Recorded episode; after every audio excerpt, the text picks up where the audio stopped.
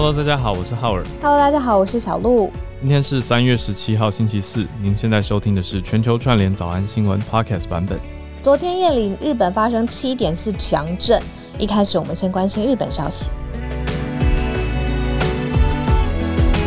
我觉得好像世界不是很平静哎。昨天是半夜的时候，嗯，地震，然后有台湾十点十点半多，大概十点三十六分，哦点半多那那换算成日本时间就是十一点三十六嘛。那那个时候其实很多人都是已经睡觉或者准备要睡觉了，所以我也赶快关心一下我在日本的好朋友。那我们的嗯听友也希望大家可以来报个平安，因为是有嗯。死亡的耶，就是这一次日本嗯。这次地震震央是在福岛县的外海，对，然后呃，同时也发布了海啸注意报，那是今天清晨解除了。嗯，那但是截至今天清晨的时候，目前 NHK 说有造成两人死亡，九十二人受伤。嗯，嗯。还是有造成死伤。嗯。对，因为我我朋友住在那个茨城县，就有人讲茨城，有人念慈城，嗯嗯呃，就是比较像是东京外围一些些，对，但但也是靠，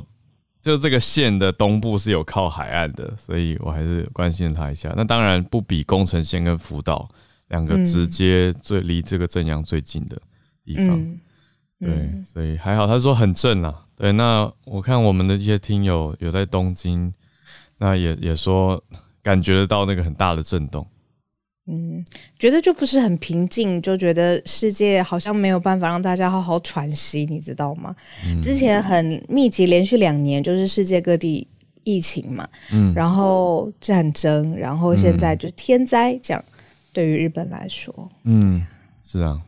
有日本这个，还有前几天讲到香港也地震啊，所以就就很少见的地震，就希望大家都平安啦。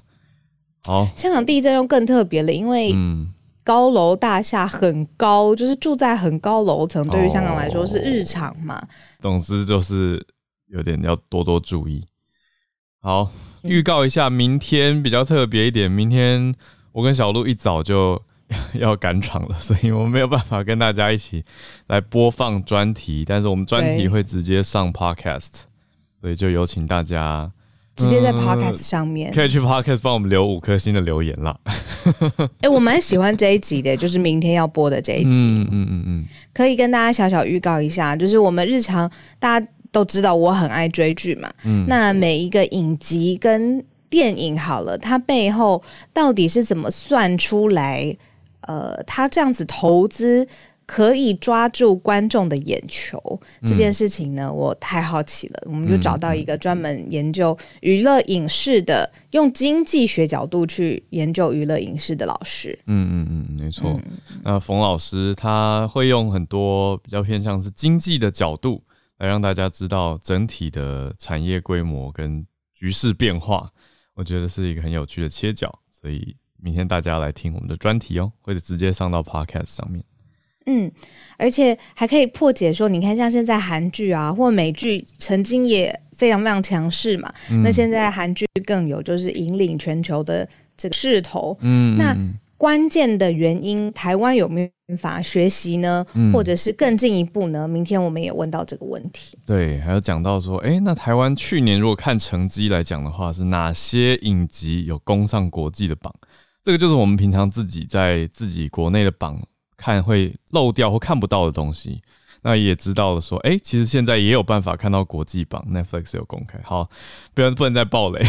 明天大家要来就直接放起来啦。分享的太开心。好，明天大家要来听我们的专题啦，会直接上 podcast，、嗯所以明天就没有串联喽，就大家不要跑来 live 的地方，没错。对对对，好，那我们就来整理一下今天的几则消息。我们会先从沙地阿拉伯的石油在规划或讨论，到底是不是要继续用美金计价，还是有一部分会变成人民币？那它实质上的意义跟它象征性的意义分别代表了什么？有各家的专家分析。第二则则是继续乌俄相关哦，可是这个呃战场外的战场是俄罗斯跟美国，那俄国现在就说要制裁美国的一些名单，列出了拜登啊等等人，还有 Hillary Clinton 意外有点意外上榜了，就俄国也要来反制，说我们也要来制裁美国。那欧洲有其他单位也是在投票，说要停止俄国的权利，所以还是战争外的战场。第三题则是跟台湾有关，纽西兰即将在四月跟五月分别两阶段的开放边境，四月是对澳洲打完疫苗的人，五月是对所有的免签国，就是所有的 visa waiver countries and territories，包括台湾，只要你有打两剂完整的疫苗，对，有包括台湾哦，而且接受高端，那你就可以去纽西兰了。对，两剂算他们他们算完整的，就可以去入境不用隔离。好，那第四题是智利。嗯，延续我们前几天讲到的瓜地马拉，瓜地马拉也有一个 follow up，就讲到说到底有没有堕胎的权利呢？智利这边保守的修法是说修宪来保障堕胎的权利。好，那相对保障堕胎的权利就就比较开放一些嘛，不是那么保守。但是瓜地马拉呢，也有一些新的动态，我们也来跟大家追踪一下。好，我们就先从沙特阿拉伯的石油说，哎，有可能在考虑一部分的人民币计价，因为人民币这几年来有在推国际化，不想要被美元继续独大了。对，所以是这样子的一个脉络，但是现在还没有定论，可是有有一些讨论比较多了一些，尤其是最近的情况哦，说沙国可能要把石油改成一部分以人民币计价吗？呃，如果我们想象在呃我们日常生活当中。呃，人际关系当中，如果比如说你想要跟一个人当朋友，那你其实有各式各样的方法可以去靠近他或投其所好。嗯，那如果要隔呃疏离，或者是跟另外一位不当朋友了当敌人，有各式各样的呃方法嘛？那对于国际社会来说 也是一样。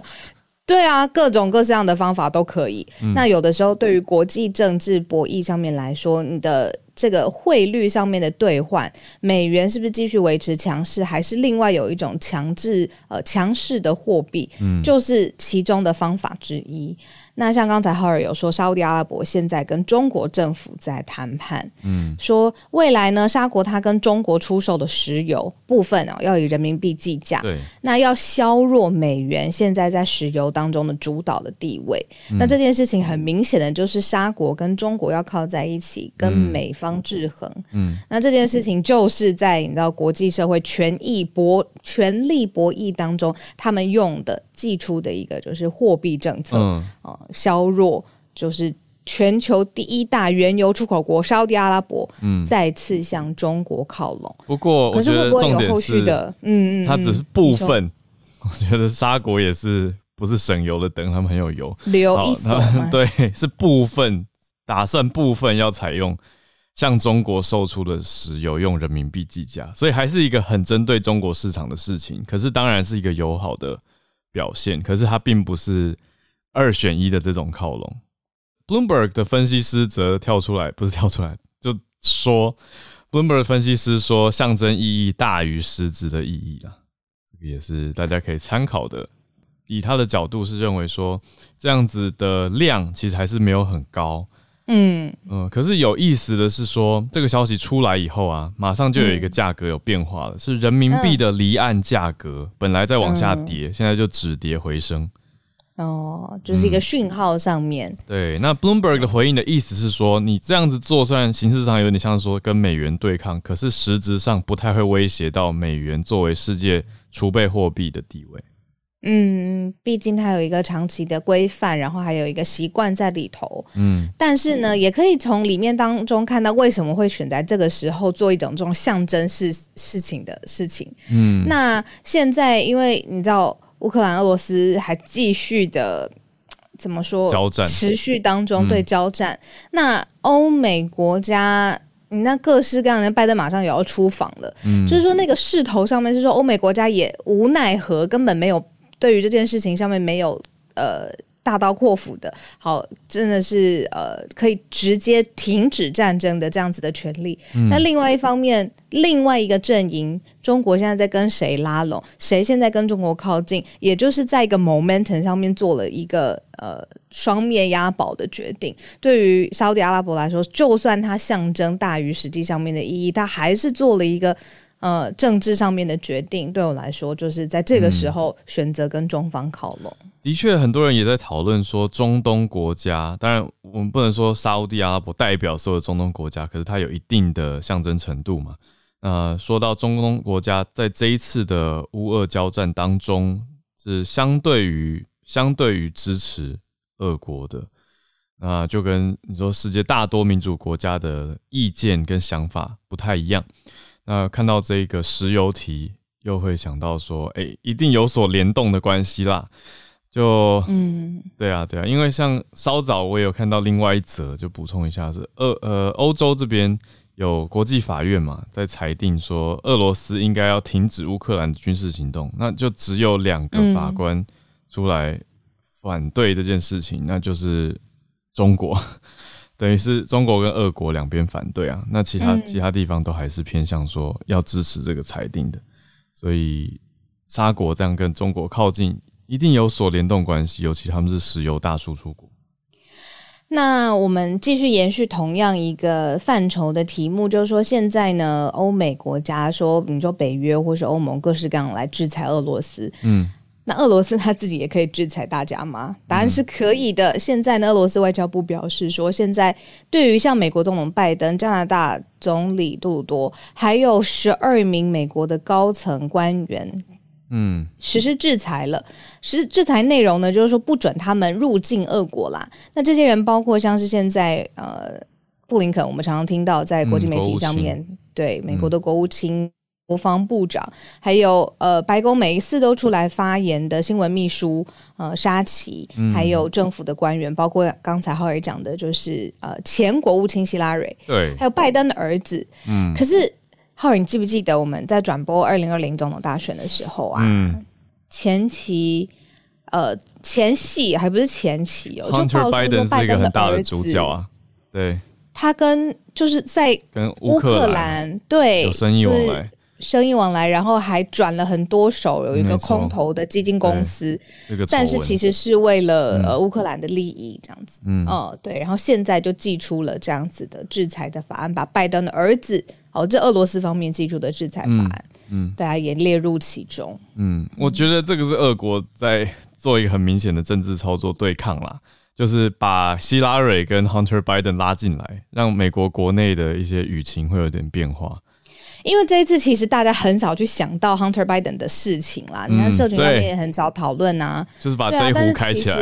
对，没没错，就是好了。你以为我没有牌吗？我翻起来给大家看，你们国内在吵起来。对啊，那个时候呃，他是在选举投票前夕爆发的。拜登儿子的丑闻，那个时候也有一定的杀伤力嘛。是。那这一次俄罗斯的制裁措措施是什么嘞？帮呃禁止这些人进入俄罗斯境内，也冻结他们在俄罗斯的资产。对。他们在俄罗斯会有资产吗？You never know, Hunter Biden。真的很难讲哦。OK，对，然后他说，但是说不会阻碍，就是这些个人，如果未来还是需要跟俄罗斯有必要的接触的话，那应该是不会，就是持续到你知道 forever forever。但是已经框列出来，这样说框列嘛，十二名美国高级高高级官员，嗯，哦，力力度很大了，嗯嗯，然后这个呃 BBC 的记者。开了一个跟你跟我们刚刚类似的一个玩笑，他就说：“哦，那这样 Hillary Clinton 就要放弃在 Sochi 就是俄国买别墅的梦想了。”好，然后他说：“Jokes aside，好了，没有，就是不太，本来就对这些人不太对，实质上不是不是真的会去俄国自产，或者是在那边有什么资金的调度，而是政治形式上的一个制裁令啊。那象征性的，是大往远远远大过于它实质有效的报复性。”可是，在这个里面呢，因为这些人其实以 BBC 的分析来说，是没有以上开名单，没有人在俄罗斯有重大的经济利益，所以不让你说美国最高外交官、国务卿就是外长的意思，布林肯踏上俄罗斯的领土，就代表说现在两国的关系是降到了一个冰点嘛？嗯，当然就冰点啦，就是。是，嗯，然后他这样子其实也会开启一些像你说把这一壶打开各种舆情嘛，像刚才对于希拉瑞的这些玩笑话，所以这个杀伤力不是实质的啦，是是，你知道大家议论啊，或者是对于他们现在国内政治声望的影响。对，我觉得是是这一招啦，就是有点像说，哎，你要制裁我俄国，让大家觉得觉得普丁不是一个好的领导人，那我就反过来也让美国人开始讨论说，嗯，那拜登真的很好吗？或者是这种角度，就是哎，那之前呃希拉蕊的事情，还有 Hunter Biden 的事情，这些都一起讨论。那大家都喜欢问这个问题，没想到还要继续问下去，就是说，诶，如果可以出国了，你想去哪里？嗯，这个问题是不是已经持续了至少一年以上了吧？嗯，好，那现在是不是终于有多一些选项了呢？对台湾来说，答案是肯定的。纽西兰是一个选项吗？是吗？好儿，纽西兰就是一个很好的选项，因为纽西兰，纽西兰的防疫真的是有够厉害。我刚刚又因为这个消息仔细去看了一下，它从疫情爆发到现在。嗯，就是守算守的蛮好的啦。应该说这样算下来，它的呃死亡人数大概一百出头。当然都还是很难过的事情，可是以全球防疫成果来看是非常强大的。那另外呢，他记录下来的确诊人数，确认一下数字，确诊人数大概四十万确诊，就总共四十万确诊，所以整个算下来都是。守得很好，那他就预计说要提早开放，而且就是比原来预期的还早。那总理呃 Arden 就出来说，就 Cindy Arden 他就说，我们准备好要再次迎接世界了。所以从四月开始会先让澳洲就离他们比较近，那而且当时刚好四月学校会放春假，所以就让这些学生有机会。两岸来往就是纽澳之间。那其他国家呢？其他 Visa Waiver Countries，包括台湾，就会在五月一号之后开放入境，不用隔离。想去吗？蛮想的。那就现在观望点就是。对，我现在我现在七八月有朋友在揪我要去希腊这件事情。希腊 对，可是有点怕，就是想说战争到底会不会持续到那个时候，然后会不会影响？那纽西兰当然也，纽西兰一直是我很想去的地方，因为我太太小时候在纽西兰待过很长一段时间，但是我从认识她、听向往到现在都没有去过，所以 有一个特殊的情感。他会跟你一起回去啊，可以啊，一起回去看看小时候长大的地方。那我们可以在纽西兰连线。对啊，我我在 只是回来，我觉得如果回来缩短的话，我应该就会大大的加加加大意愿。目前还是要十加七，就觉得还是有点久。七加七你可以吗？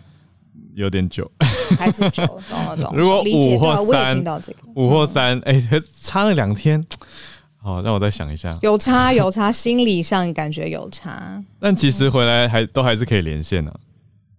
哦，对了，你会想去吗？嗯，我开始之后，我第一个应该会想去韩国吧。嗯，如果不用回来，韩剧吗？嗯，不是我，这也是因为韩剧，就是韩剧，韩剧。我想就走在街道上面看看这个，我平常透过荧幕认识的。国家，我昨天看了那个南韩人口五千多万，我就在想说，大概是假设粗粗算啦，就是台湾人口的两倍好了。那它的经济体啊，它的影视规模啊，是超过台湾两倍的嘛？嗯，对不对？它的人才啊，它的密度等等，对啊，一定是超过的。嗯，那我就是对于这。而又一直听说韩国内部的呃经济压力跟阶层压力还是很明显，我就是很好奇，对啊，所以想去看看。嗯嗯嗯，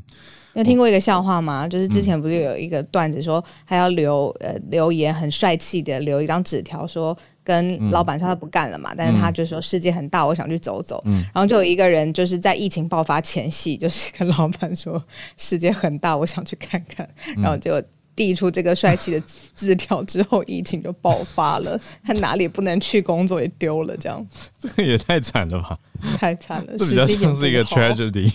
好吧？时机点不好。哦，有一个一句话，有一句话说，呃，虚构的 tragedy 就可以是每个人的笑话。我就觉得 OK 啊，这样可以合理。因为刚刚讲这个，如果不是真的伤到任何人的话，就 It's okay to laugh。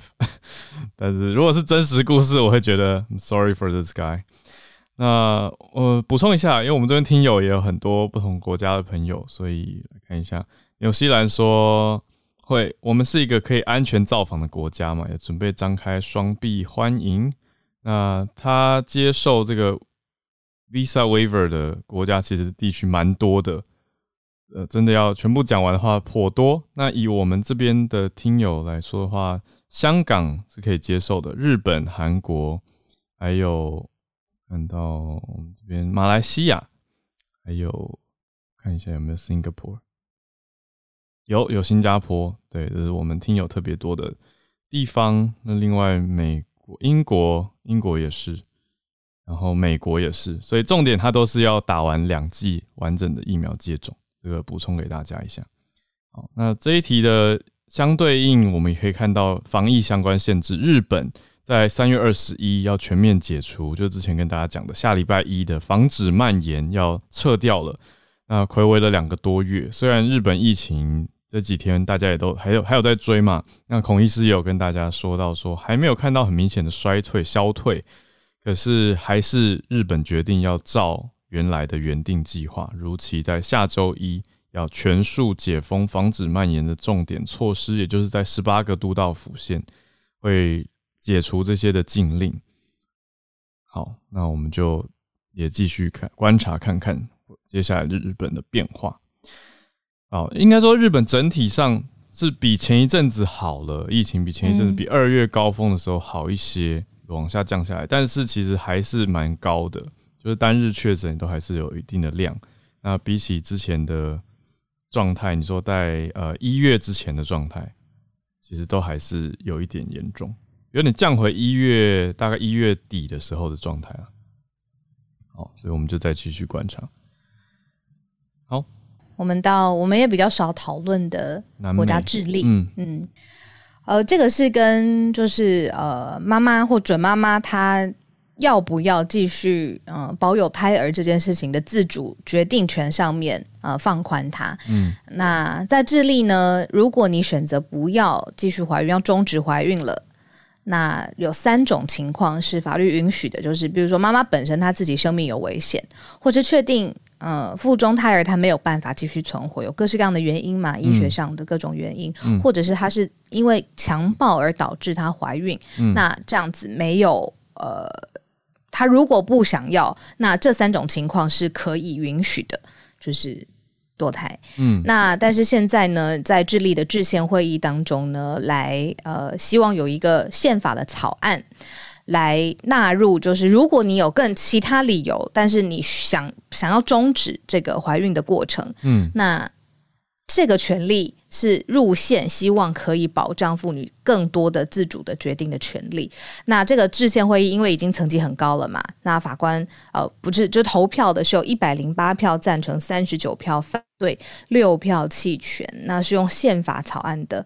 这个高度哦来规范，就是说现在你性跟生产权利的条文。嗯嗯，等于是说比较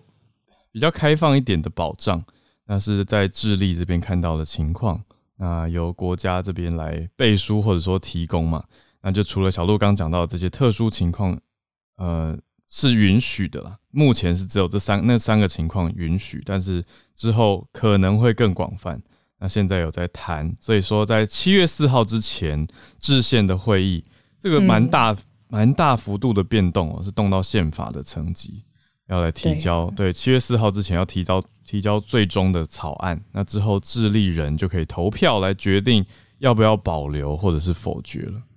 那你记不记得我们每次在讲说，就是这个法案各国国家的法令其实是不一样的。嗯，那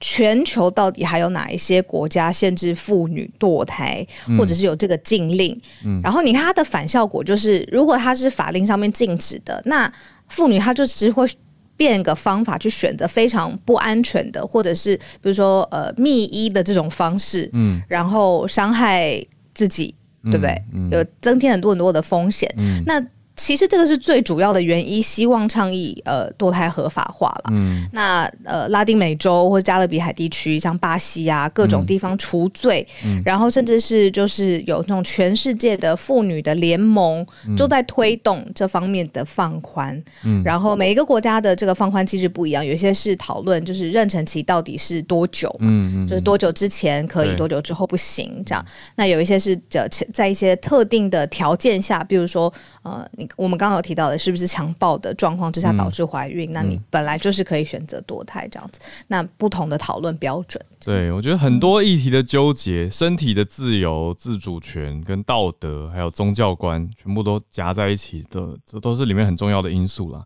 那刚刚看到智利现在在讨论的修宪方向是相对比较开放一些的，比较让女性身体自主权多高一些的。但是反过来，我们前几天讲到的瓜地马拉在妇女节当天宣布说要加重堕胎刑责，而且禁止同性婚姻嘛。那经过了一个礼拜之后，因为争议太大了，所以在十五号，也就是前两天的时候，瓜地马拉的国会暂时搁置了这个法案，就是因为公布消息之后，当天国会通过嘛，三月八号通过，结果大家就吵一吵一片。就太多太多争议了，很多抗议啊，很多不同的想法跟不同的争议声浪全部都冒出来。所以呢，瓜国的总统他就提到说，在国会的盟友们要放弃这个法律，就总统呼吁，而且说这个法案如果出现在他的办公桌的话，他会否决。等于是总统对着国会说：“你们送来这个我不收。”那说这个违反了宪法，还有瓜地马拉签署的一些国际协议。那以目前的现况，瓜地马拉现行是说可不可以堕胎呢？是只有母亲的生命受到威胁的时候才可以堕胎。嗯嗯，这是最极端情况，跟刚刚智利的三个情况之一是一样的。嗯嗯，那来看看在台湾到底状况是怎么样？现行台湾呢是在优生保健法里面呢有规范说。呃，有人说“人人工流产”这个词比较中性啊，好，我们就用“人工流产”这个字来说好了，是在妊娠二十四周之内实施是 OK 的，它就是用时间来切一刀，就是二十四周之内。那呃，但是如果是医疗行为，必须就比如说二十四周之后，你为了保障妈妈或者是胎儿，就是呃为了保障妈妈啦，就不在此限。但是目前现行法规是二十四周之内你去终止，呃，用人工的方式来。终终止妊娠、人工流产，这个是 OK 的，这样子。那妊娠十二周之内呢，应该要实施人工流产的医师的医院来进行。这样，那超过十二周应该要实施人工流产的医院呃住院来实施，它都是规范的很细的，是在优生保健法的实施细则里头。嗯嗯嗯嗯嗯，相对的一个蛮明显的对比啊，就是。这个人人流的自由选择，跟瓜地马拉还有智利，然后可以嗯有一个明显的参照。不过也想到我们早安新闻之前有提到美国的一些州，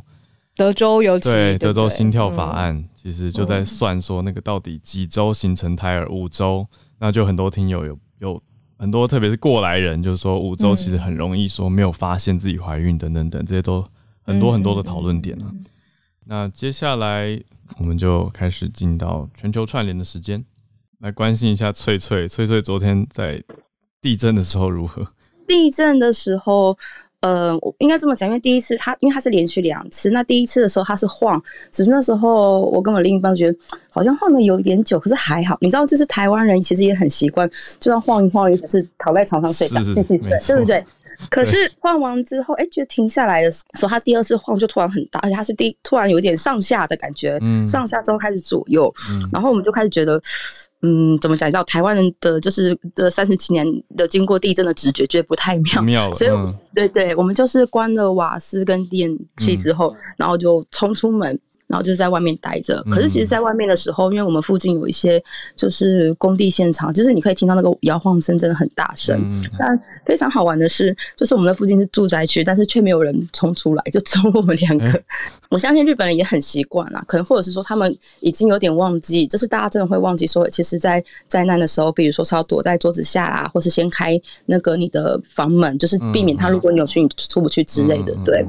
那就是这样的情况之下，觉得很危险，先出去。去，然后确认没事之后才回来，然后就看了一下情况。对，那就是其实我有一部分就是住在东京的朋友也是家里停电，不过所幸因为东京毕竟不是最终就不是算是灾区，所以其实现在整个停电停水的情况也没有了。那就是在我们东京都内的新干，就是那个电车其实都是有。开始运行，对，只是说，嗯，我刚刚有确认一下新闻报道的部分，就是其实中央是已经有报了嘛，就是说，诶，目前是嗯，比如说是目前有两个人死亡，或者说一百多人就是受伤。那此外，就是如果是日本的 NHK 的话，还有提到是说，呃，比如说像新干线的话，现在往东北地区，包括像新西啊，或是说在下面慈城，就是有一带他们目前是停驶的状况。对，然后就是到了东北，比如说我们讲福岛或工程，其实是比较严重。那我是看一下，这基本上。没有到也分很大的灾害嘛，譬如说像我们卖酒的，就是那个酒瓶全部都已经你知道淹成酒酒海了这样子。对，然后目前看到比较所幸最最大的是所幸是说那个嗯核电厂，目前现在看到的那几座他们的报道是说目前都没有任何的问题。对，因为其实你其他事情都还好，可是如果今天核电厂如果有故障，然后又发生一些你找核灾的话，其实是最难。已收拾的，对。那我现在看了一下，就是在脸书有那种就是报平安的，就是讯息嘛。然后看了一下，就是蛮多民众是说哦，家里只是东西倒了，或者说稍微受伤，可是其实都没有太大的灾害。嗯，只是说，因为还有包括有些地方是它。因为地震的关系，它路面是裂开的，所以那部分的一些怎么讲再见啊，其实目前也是一个问题。嗯，对。那因为其实现在那个新闻跟政府也还没有公告说到底是受到多少的灾害，可能就是也希望不要再有灾害啦。那如果说还有就是后续报道的话，我再跟大家分享这样子。嗯，谢谢。谢谢翠翠。对，真的是希望这一次就不要再有什么余震了。先这样。好，谢谢。我们再连线。到加州的 Charles 老师，今天其实就是在呃，至少在嗯总体经济学这个是一个蛮大的消息，就是啊，这个联准会 FOMC 他们的这个利率会议，他们今天结束了三月的会议，那他们决定就是升息一码，就是像我们之前分享的一样，嗯，那他们就等于是啊，这个是二零一八年以来第一次升息，那也是啊，等于是一个正式开始一个紧紧缩的货币政策的开始。那升升息这个决定并没有在。这个市场引起太大太大的反应了，因为毕竟之前鲍尔已经不断的说啊，他在这个三月二号听证会也有说啊，他建议升息一码，所以说他是呃做了做足了蛮好的主蛮好的沟通。那鲍尔在现在就是呃主要他呃发言有几个重点了，因为就是目前就是再加上战争啊，然后就是疫情虽然说好像没有像过去两年那么严重，但是供应链啊各个问题都还是在在发生。那他就是重复央行其实他们有两大职能，就是 two mandates。他们两大职能就是一个就是呃完全就业，一个就是呃这个这个呃通通货膨胀要维持在百分之二。那那明显就是说呃这个充分就业就是现在看起来是已经呃接接近了，因为现在的这个呃失业率是在百分之四以下。嗯，那这个通货膨胀其实远远超过百分之百分之二百分之。将近百分之八了，所以说他们等于是联储会，他们也现在也是他们认定说现在对要出手了，所以说他们认为说现在升息可能不会影响这个整整体经济太大的一些反应这样子。嗯，那他们接下来就是说呃，这当然就今年还有很多次会议嘛，那他们这个升息的快慢的脚步要看整个经济走向。嗯，那他也宣布说这个要开始这个呃这个这个 Q E 就是说。啊，呃，这个购债计划已经结束了，那就是说等到五月的时候，可能要开始缩表。那所谓缩表，就是说他们现在手上握有很多资产，那缩表等于是呃反向的这个量化宽松，就是说把把资产卖出去，然后把这个美金收回来，就白话一点是这样讲，就让市场上的热钱不会那么多。那就是很多时候这个央行在做做这个这个这个比较紧缩的货币政策，就是说有一句话叫做这个 take away the punch ball 那就是说，这个呃，这这个这句话是在第九届联储会的主席啊，Bill Bill Martin 他说的。他说，这个在资金派对嗨翻的时候，把这个鸡尾酒盆拿走，就说让不让大家这个好像继续嗨这样子。不过目前看起来市场反应是还算正面的，毕竟。我想大家也感受到这个通膨的伤害力了。那这个今天是股股票甚至大涨五百多点，嗯啊，所以说啊，接下来经济情势应该是我是觉得说应该是谨慎乐观了。那这个大家也认为央行这个升息也是往正确的方向走。对，那我就是可能跟大家这个分析，这个这个不好分享一下，谢谢。老师真的是分析啊，客客气了，谢谢老师，谨慎乐观。好，谢谢老师。那我们再连线到香港，Bernard。呃，今天我想要分享的就是那个英国的，就是 NGO 组织叫香港警察，呃，香港监察，不好意思，那个他是在二零一七年的时候，就由英国的保守党的党员 Rogers，这呃 Benedict Rogers 成立的，这总部在伦敦。然后最近的工作呢，有包括推动呃 BNO 签证，或是英国的这外国的救生艇的有关于计划的倡议。这个组织的赞助人呢，有包括呢，就是香港的前港督。呃，彭定康有也有英国的上议院，就是呃 David Elton 等等的人赞助的。然后在呃最近的时候，香港监察就是表示到收到香港的国安处的警告，说他们就是违反了香港的国安法的第二十九条，就是从事严重干预香港特区事务以及危害中华人民共和国国家安全的活动，就是这个。第二十九条，嗯，然后包括了这个，就是他们就是包括说游说外国对中国或是香港实施制裁或是封锁，以及从事有关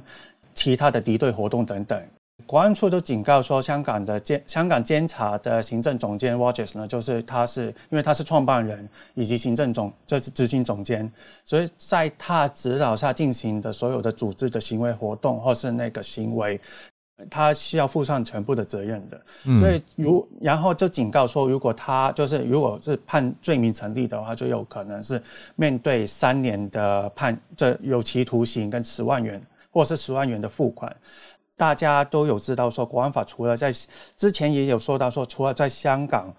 境内的一些活动是说违反之外，其实那个之前也说到国安法，其实对不在香港，如果在国外。国外的，就是有关于所有那个危害国国家安全的活动的话，也是违反香港国安法。嗯，所以这个也是香港监察，就 Hong Kong Watch 的话，就是第一个首首次有第一个，就是在香港以外的呃活动组织或是人人物，就就被呃警告说有呃违反香港国安法这个事情。嗯嗯嗯，然后。其实这个这个网站也不是第一个被封锁的网站，是之之前上个上一年的时候有有一些网站也是要被封，有有已经有被封锁了。然后创办人 Rogers 呢就表示说，那个他们不会因为这一次的警告也而闭上我们的声音，反而是会更加努力的在争取这香港人。呃，BNO 以外的一些救生艇的计划，嗯，然后对此呢，像香港的英，这英国的外相呢，这伊丽斯就是那个特拉斯呢，也是表示说，那个香港香港监察的这不义指控呢，是那个也是不呃不可接受的行为，嗯，然后同时间呢，就是有很有一些嗯。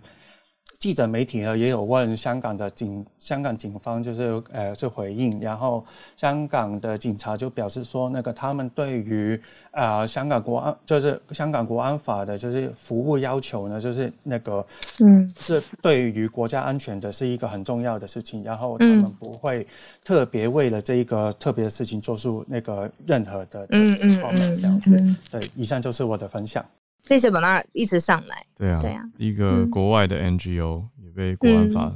锁定。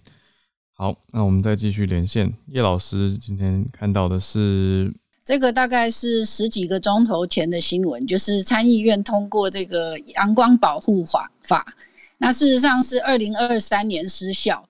呃，生效。对不起。所以今年其实他们在那个冬季的时候还得再把时钟拨回来，嗯，那等到明年日光节约时间，也就是三月多的时候，把那个时钟往前调一个小时以后，就不用再调了，嗯，通过。众议院的话，嗯，明年他们要做的事情就是只要播一次时钟就好了。嗯，其实我以前在美国的时候，哈，我就觉得这个日光节约时间，每年三月的时候都要提前一个小时起床。嗯，那那一个小时之内其实很累。嗯，那也有看到一些研究提到说呢，每次把时钟往前调，就是三月的那一那个刚调的那一周，哈。心脏病跟车祸发生的几率都会增加。嗯，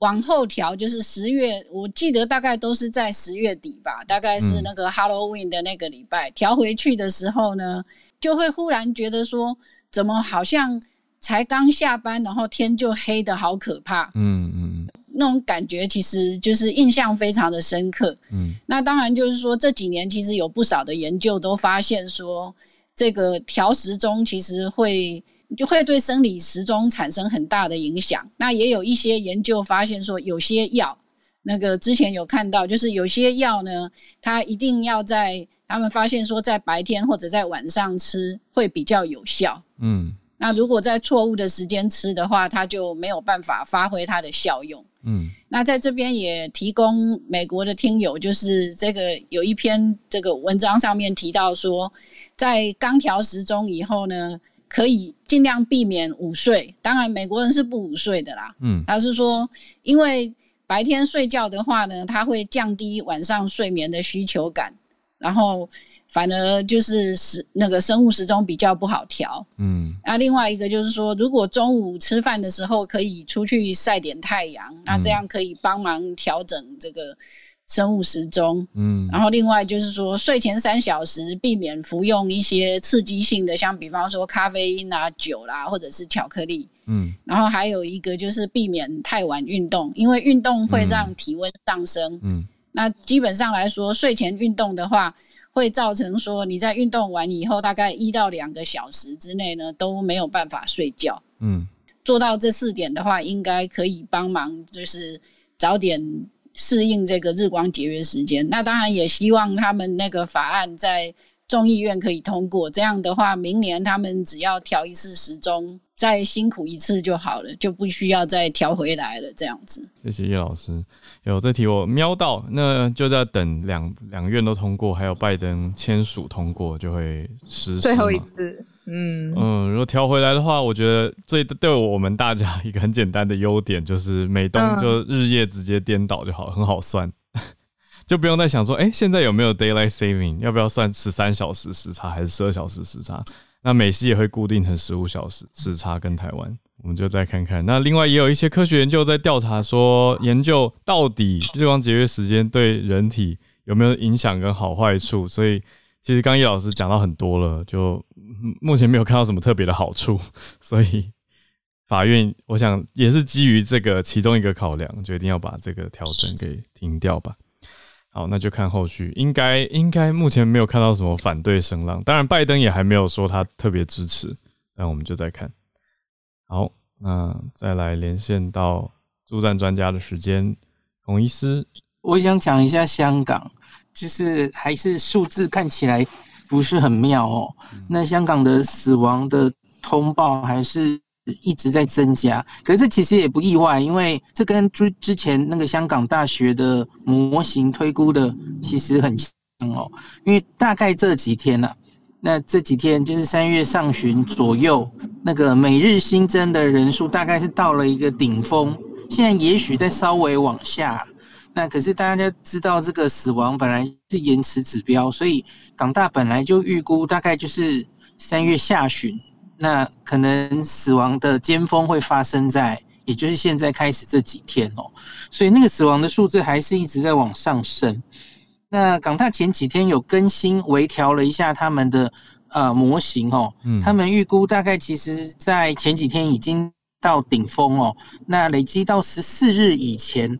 可能实际上啦，因为每一个确诊后面可能是象征的三四个人确诊，因为有一些没有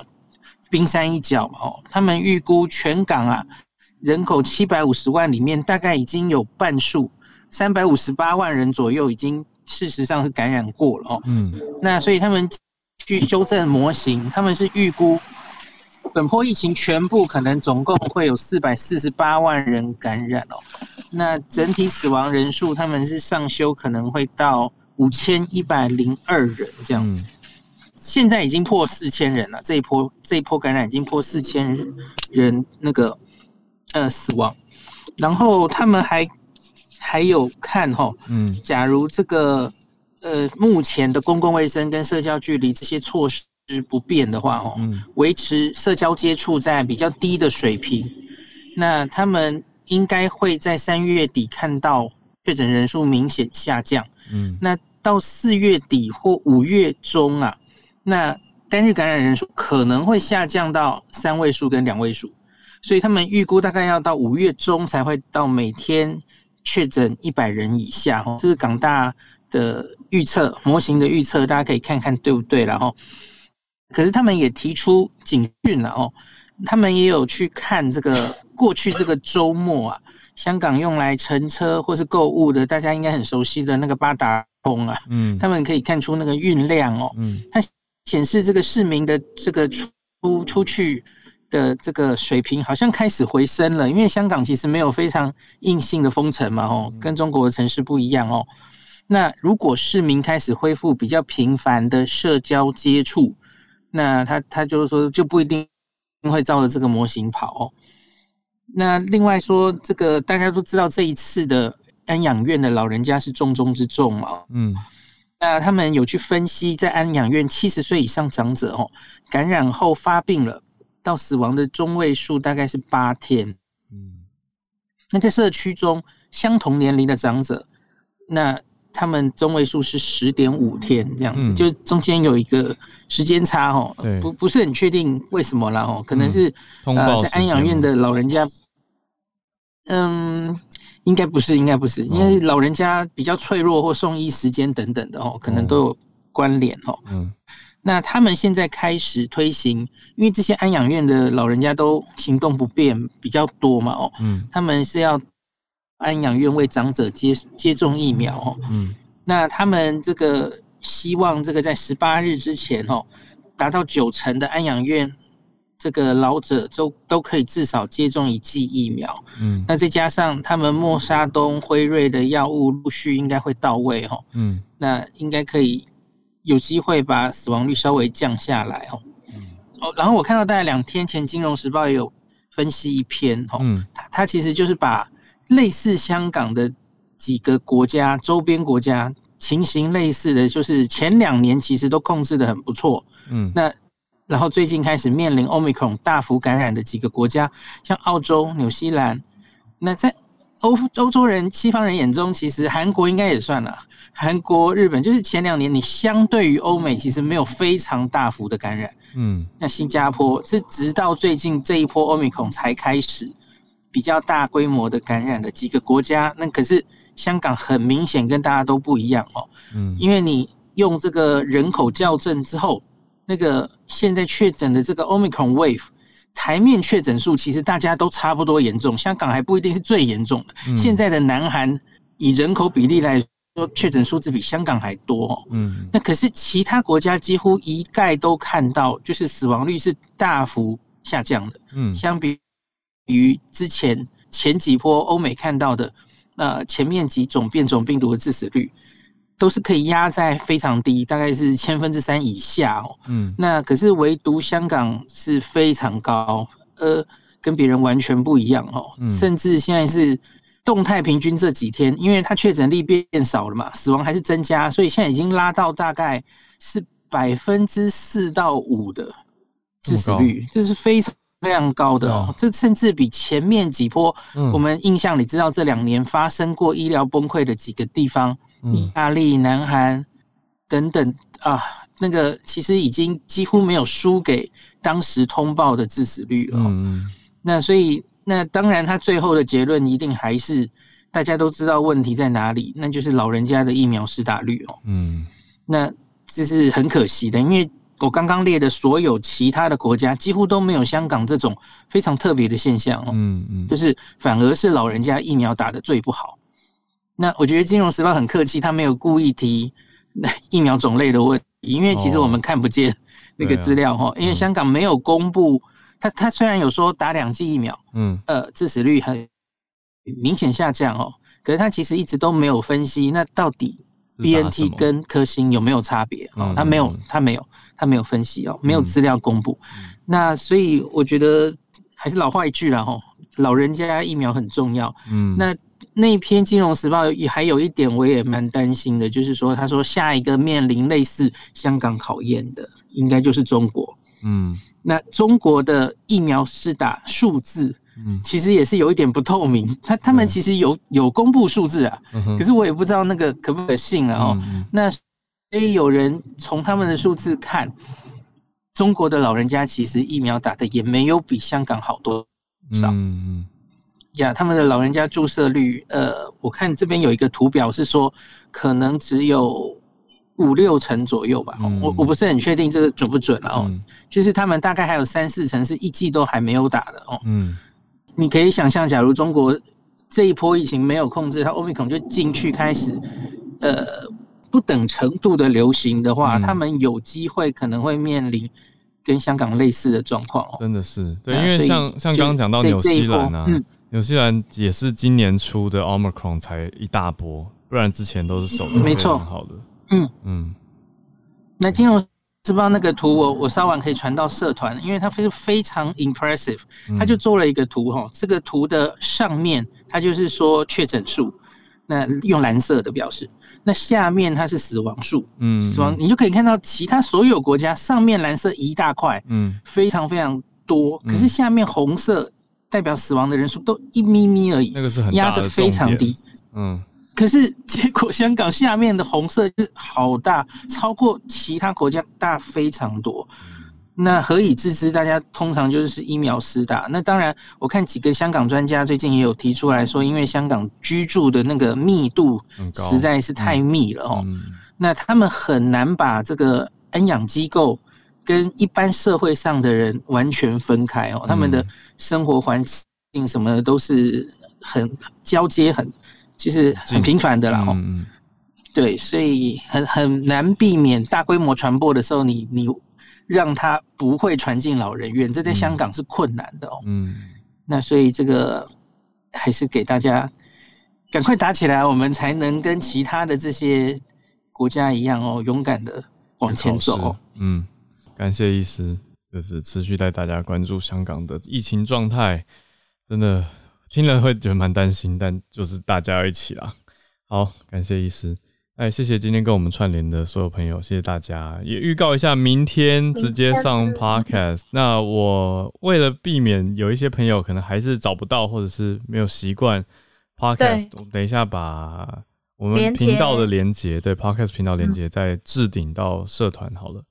晚一点再发布给大家，这样就方便大家听。明天早上比较特别，我们八点就会把音档上架完成。所以大家虽然没有办法跟我们 live 的一起串联，可是呢，可以一边通勤一边听我们的专题。点开对 podcast，对呀、那也还是欢迎到社团来盖楼，非常欢迎。对，所以明天也不会有 YouTube，就跟大家讲一下。那我们就下礼拜一二十一号的时间再回来继续串联跟大家连线喽。好，那我们就今天收播啦。拜拜。